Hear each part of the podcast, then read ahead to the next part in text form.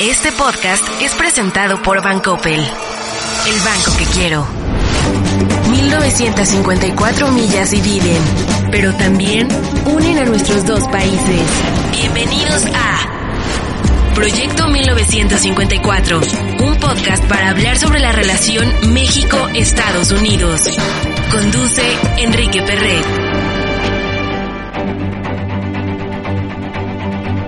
Welcome everyone to a new episode of Proyecto 1954. This is in Spanish because our the 1954 miles along the U.S.-Mexico border. And right now we have we have with us a true expert on the border. I'm also a, a border guy, but he's a policy guy on the on the border. Uh, Congressman Will Hurd, welcome. My, my friends, it's always good to be, be with you. Uh, lo siento, entiendo mucho español, pero hablo muy despacio como un niño en la escuela primaria. So thanks for, thanks for doing this with me in, in, in, in English. Don't worry, don't worry. My English is not perfect, and I have some words from the border like la troca and el zacate and many other words that I will use with you. I know those. I know those ones. exactly. I'm I'm super proud about being from Piedras Negras, Coahuila, in the border with Eagle Pass, Texas. For sure. Obviously, you know very, very well Eagle Pass, Texas, and the Maverick County that is um, so special for us, so special for us, and so special for the U.S.-Mexico relationship. Will at the end, uh, a lot of trade cross uh, that border every day in uh, in both directions, and many families uh, living there. The Congress. What are the the main issues, the main topics um, that that you lived in the past in the past years? So, so I can say in, in the last few months, in a po- in, in, as we're dealing with COVID nineteen, the realization in Congress of the importance of North America supply chains has really come to the forefront. Because a lot of Congress, uh, especially in the April, May, June um, time timeline, um, because there was a difference in what the U.S. saw as essential business and what our friends in Mexico saw as essential business, um, it, it, it, impacted our, these North American supply chains. And so that gave my colleagues a very acute understanding of the importance of, of the relationship in Mexico. And, and, and I think that was, it, it was a wake up call in, in some sense and we, we know, right? Those of us that recognize the importance of, of cross border trade, we know, I, I think uh, there are 26 states in the U.S. where Mexico is the number one trading partner.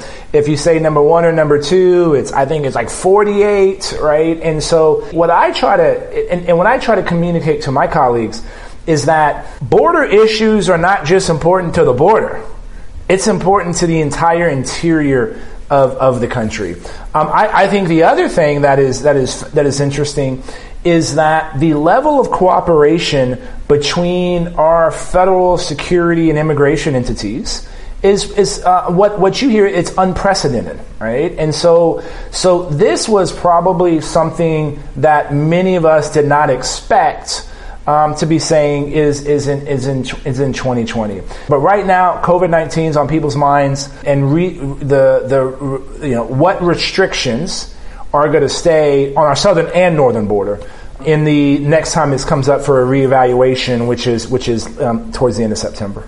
So supply chains, we we saw some letters from the Congress, a lot of members from the Congress uh, sending letters to Mike Pompeo in the Department of State, even to the Pentagon here in Washington, to to push back in. I'm talking about April, May, to push uh, the U.S. government, to push also the Mexican government to align these industries because right now are super important, and and it's true. We need to we need to piggyback on that on that uh, opportunity.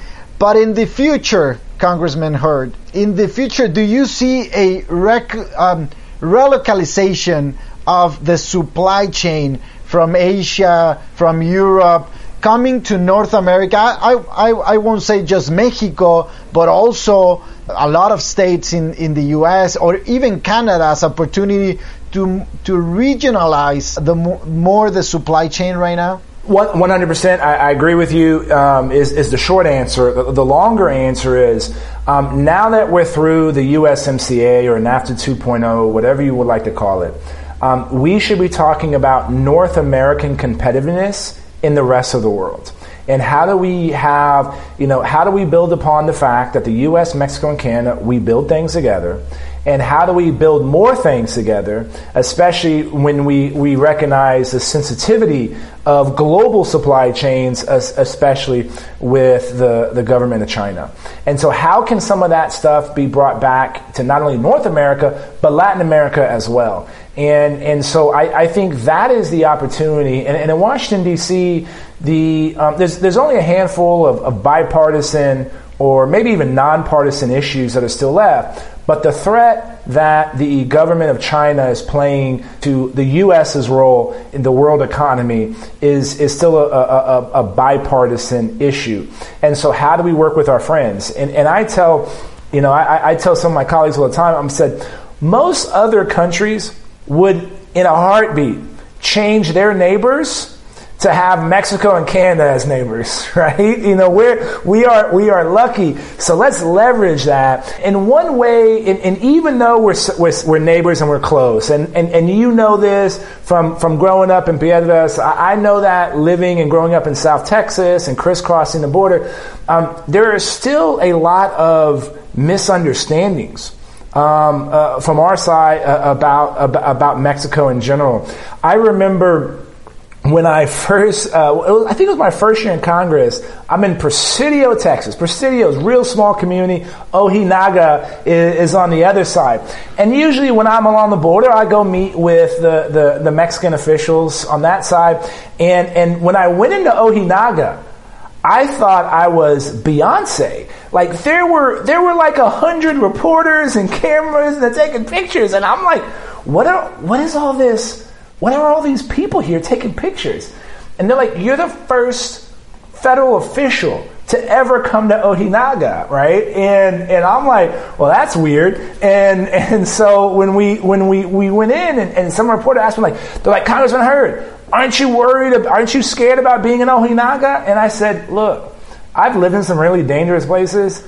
Ojinaga is not one of them, right? And, and that was the quote. And so, so there's this, there's this, this lack of, uh, even though we're close, even though we build things together, even though we've had NAFTA and now USMCA, there's still some basic you know, understanding of the countries. And, and my understanding of Mexico started in 1996 in Mexico City when I was studying at La Salle University, you know, and saw Maná for the first time at a, at a concert in, in there in, in DFA. And it was, and, and so to me, it was just, it's, it's, a, it's an amazing place. And that's why we got to get more members of Congress in all parts of Mexico, right? Um, Mexico City is very different from Monterrey, very different from Piedras, it's very different from, from Playa del Carmen, you know, and, and it's different uh, from Merida, right? And, and so, so I, I think um, uh, many of my colleagues don't uh, appreciate that or understand that, and, and even just you know everyday citizens. And so that's something that's wh- that's why I'm glad um, what what you are doing is, is so important in, in, in furthering those those ties, those people to people ties between the U.S. and Mexico. You touch a very important topic: the lack of knowledge sometimes for us that uh, sometimes we write or so, sometimes we introduce new policies, new public policy on different topics, from migration to infrastructure, trade, um, the lack of understanding, and sometimes these people writing some new laws or new policy don't don't know the places, right? I mean, it, it's hard to write a USMCA for Mexicans not knowing Tennessee or or Ohio or Idaho, right? right, right. The same thing for U.S. policymakers writing some laws on migration, not understanding the border from Tijuana, San Diego to Ojinaga, Presidio, and Piedras Negras, Eagle Pass, right? Let me be specific on infrastructure. Well, in the border, right? Uh, sometimes we feel that we're living uh, or, or, we we have infrastructure from the 19th century and trading on the 21st century, right? Or or the movement of people um, across the border on a such rapid pace. What do you think about infrastructure? And on that, I want to uh, pick your brain on the NADBank because mm-hmm. uh, few people knows about NADBank, right? Uh, I mean, probably in the border, all of them knows about the NADBank, but there is some news on, on the NADBank, and I know you are so involved on that. What's fascinating is um, the amount of vehicular and foot traffic that comes back and forth across the border is staggering, and it's important. And it not just impacts those local communities from the ad valorem taxes that they get from crossing that border, but it's important that if it takes too long to get through that border, it's going to impact you know shipments in Michigan and Ohio and Idaho, right? And so, so uh, this is why I tell my friends what happens at the border impacts everybody. Now, the staffing of the border on the U.S. side is based on previous traffic, not future expected uh, outcome income uh, outcomes. And so, so you have a growth. You know, you have a line going one direction, but we're basing staffing on years past, right? Which is a problem. And so we have to be able to think in the future. Then, because things are increasing so much, why are we doing the same thing twice? Why do we have a Mexican official um, I- I- inspecting a seed on one side and then another U.S. official inspecting that same seed on the other side? We work closely together. Why can't we be like, hey, we're going to have one person inspect that seed, and it's going to work for both sides. And, and there's some there's some um, some pilot projects in order to do that because we just don't have enough people to do the things that you need in order to move things back and forth across the border. And and I, somebody I don't remember who told me this, but somebody asked me the philosophical question: Why do our border ports of entry not look like airports? Right? You go to an airport, you're gonna have a nice little restaurant, you're gonna be able to buy some stuff, you're gonna be able to get a cool drink, right? And and our land ports of entry don't look anything like that, right? And so it, so so what does a a future uh, border actually look like? And because they play such an important role in the community, how come that facility is is, is not there? And so so um, the NADBank is is an entity that's capitalized by both the U.S. and Mexican government for infrastructure projects on uh, I think it's hundred miles on either side of the border. And those infrastructure projects are from everything.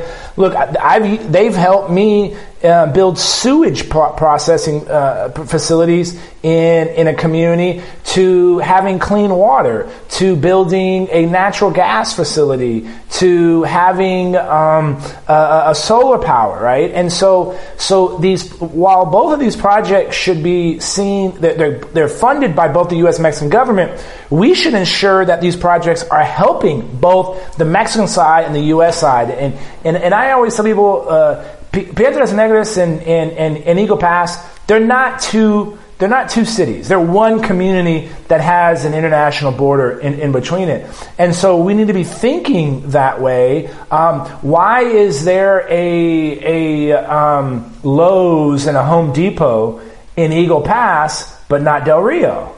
The reason is because folks from Piedras come over and, and shop, and so there's there's more folks that are going. So so these are the kinds of the things that we have to we have to remember. And the, the North American Development Bank is is an important player in doing these these what are tough infrastructure projects, but are but are, are necessary in order to see the population grow, in order to see um, traffic go. And we even did this with roads, right? There's a lot of places where the road on the U.S. on the Mexico side is you know four or five lanes and then when it comes in the U.S., it's a, it's a dinky two lane highway, right? We need to be making sure our roads and, and ports of planes and all of our, um, uh, that, that vehicular infrastructure uh, meets so that we can, we can increase the efficiency of movement of goods and services.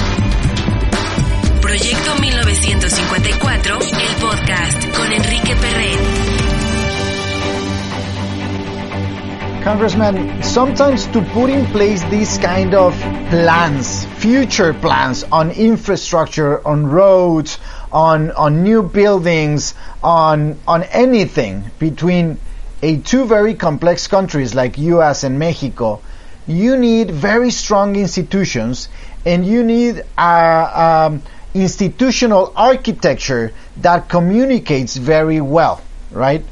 Um, I mean, you you can have the plan, but you need a lot of stakeholders working together to uh, to have the, deliverables, right?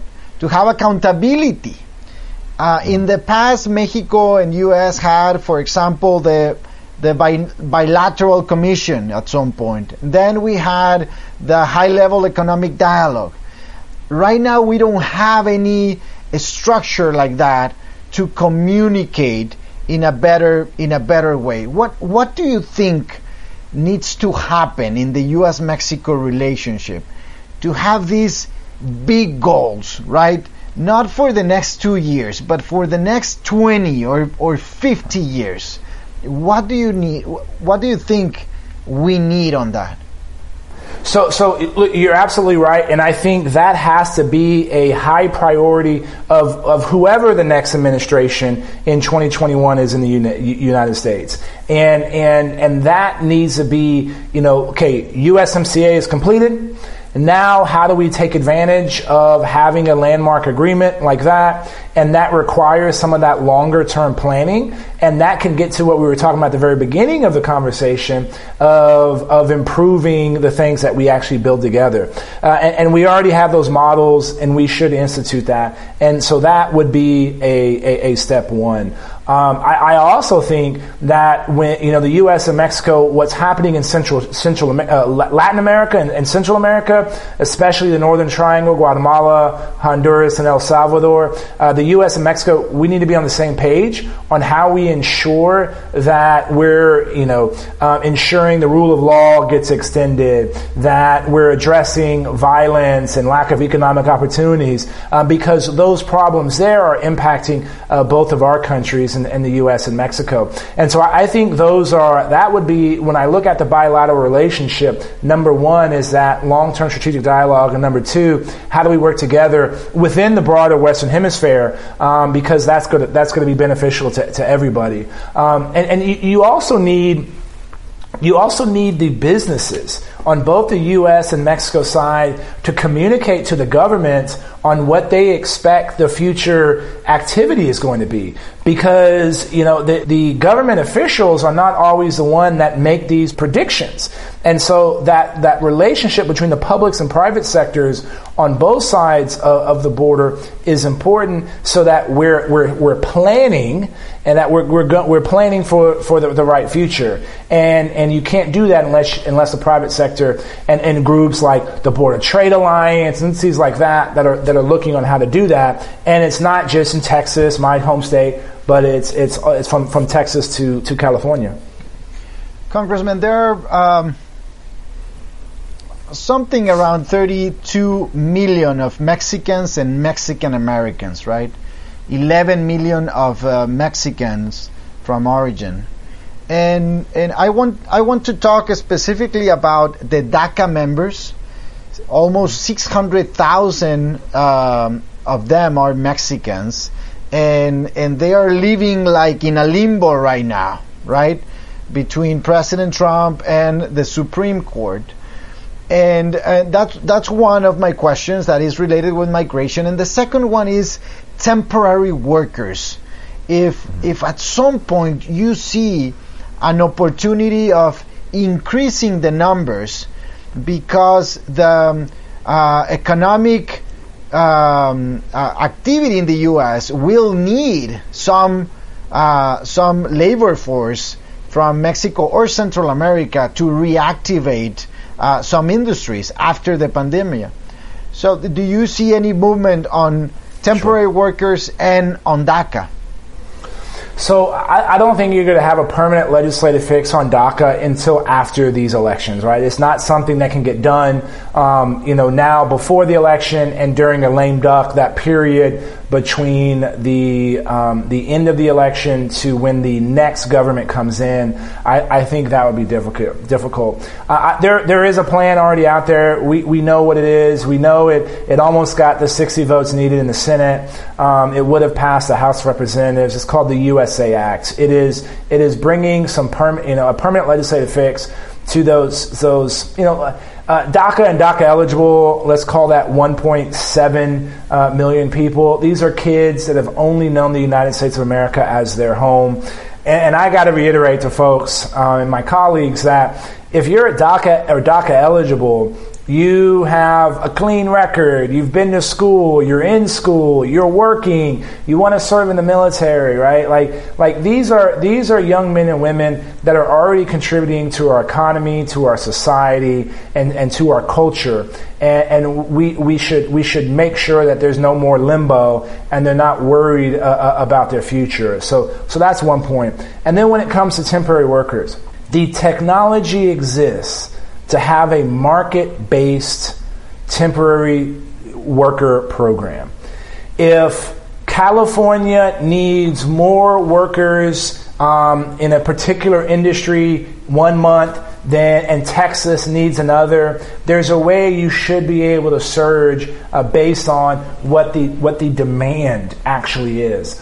And so, unfortunately, we're not leveraging the kinds of technologies that we need in order for businesses to articulate, you know, hey, here's, here's my need for, for, for workers, and here's how we've been unable to, to fill that with, with workers, uh, why we have to go to, to foreign workers and then you know being able to make it to where this this surges back and forth and and and and that is something that that the United States of America we have benefited from the brain drain of every other country for the last couple of decades I actually want to continue that I want people to, to that that are willing to work and, and, contribute uh, to to our country. Let's make it. Let's streamline that process, right? Not make it more more difficult. And so so um, the notion in Washington D.C. has always been, in order to to fix any problem within immigration, you have to have some comprehensive package.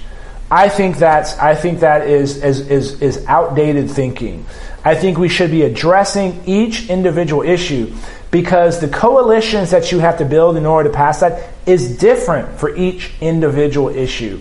And, and, and, so, unfortunately, the way things are negotiated in Washington, D.C., we negotiate from subtraction. Somebody says, These are the 100 things I want, and the other side says, No, no, no. Um, and then and you go from 100 to three things. How about we start with, Here's one thing I want. And the other side said, okay, for that one thing, that's equal to these two things. Well, actually, those two things are equal to these four. And so maybe you build up to nine or ten things and you got more than what you expected. That's how you negotiate in the private sector. And we don't do that in Congress, unfortunately. And so that's one of the barriers that's preventing us from getting to some kind of solution. In the in the case of the the U.S. Mexico relationship, um, Congressman, I think uh, a lot of a lot of us believe that uh, the next phase of integration between a, a trade partnership like ours uh, with 25 years of expertise with, with the previous NAFTA.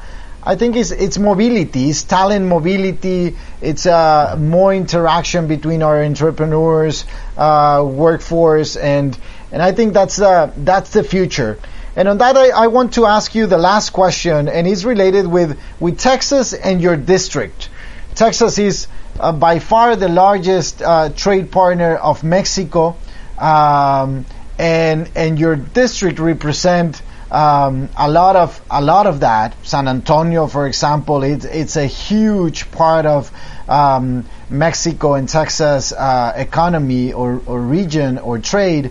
So, w- what can you tell us about uh, the future of Texas, Mexico, and then your your specific district. And with that, we can end this podcast. The future, there's only one direction to go, and that's up, right? And and be, because you have you have decades of of connections and relationships. And, and, and look, I, I think when you look at some of the folks on the national stage um, politically that have understood and or gotten the U.S.-Mexico relationship and the importance of it, they've all been from Texas, right? Because we understand that the, the, the importance of it. And, and, my district, 820 miles of the border between the U.S. and Mexico, uh, five of the top 20 land ports, I believe, uh, across the entire entire border. Um, we, we get that every day. And, and so I think the, the future is how do you increase that level of cooperation? Um, in the old U.S. consulate in Juarez is now a, a, a, a VC, a venture capital incubator. And I remember one time I went over there and I'm walking across the campus and I grabbed this guy. I said, Hey, what do you do? And, and he had this, he had a, a, a thick accent a thick American accent, right? And I'm like, where are you from? And he goes, Chicago. And he was a Marine in, and from Chicago. He was in the Marines from Chicago, and he was in this incubator in Juarez uh, looking to build a company, right? Like that's some of the, the back and forth uh, that that we that we see. And you know, I always tell people that you know everybody in America has had some tasty treat from Sara Lee but nobody knows it's owned by a great Mexican company called Bimbo, right? And so I, I think it requires us, uh, let's not take, take for granted the importance of these relationships and let's increase that. We need more people. Like, like I always tell my colleagues, Mexico City has more Michelin star restaurants than Paris, right? Like, like you, it, it's a, it's a great, uh, cool town, you know, so much going on. And, and so, so I think Texas, I think San Antonio, I think my district can be the example for the rest of the country on the importance of that bilateral relationship. Well, you came to Mexico City for a the NFL game. I remember that well. I think it was three years ago. And I don't know if this year we will have a, a game on, on the regular season in Mexico City, but for sure next year we will have that. So, um, I will be very happy for you to come again to Mexico City next year for an NFL game or a soccer game or or something. I think I think sports will or, or take me us. to eat at one of those Michelin red star restaurants, Yeah. man. That's where that's where I want to go. exactly. Well, Congressman Will Hurd, thank you very much for your time in this podcast on the U.S.-Mexico relationship. Thank you. Uh, my, my friend, it's a pleasure, and, and what you do to ensure this critical bilateral relationship is so important. So thanks for what you do for both of our countries, um, because it's a critical mission. Thank you again. Relación quizá más compleja entre dos países, encontraremos temas de talento, comercio, seguridad, finanzas, energía, frontera, migración. Esto es Proyecto 1954, el podcast. Este podcast fue presentado por Bancoppel, el banco que quiero.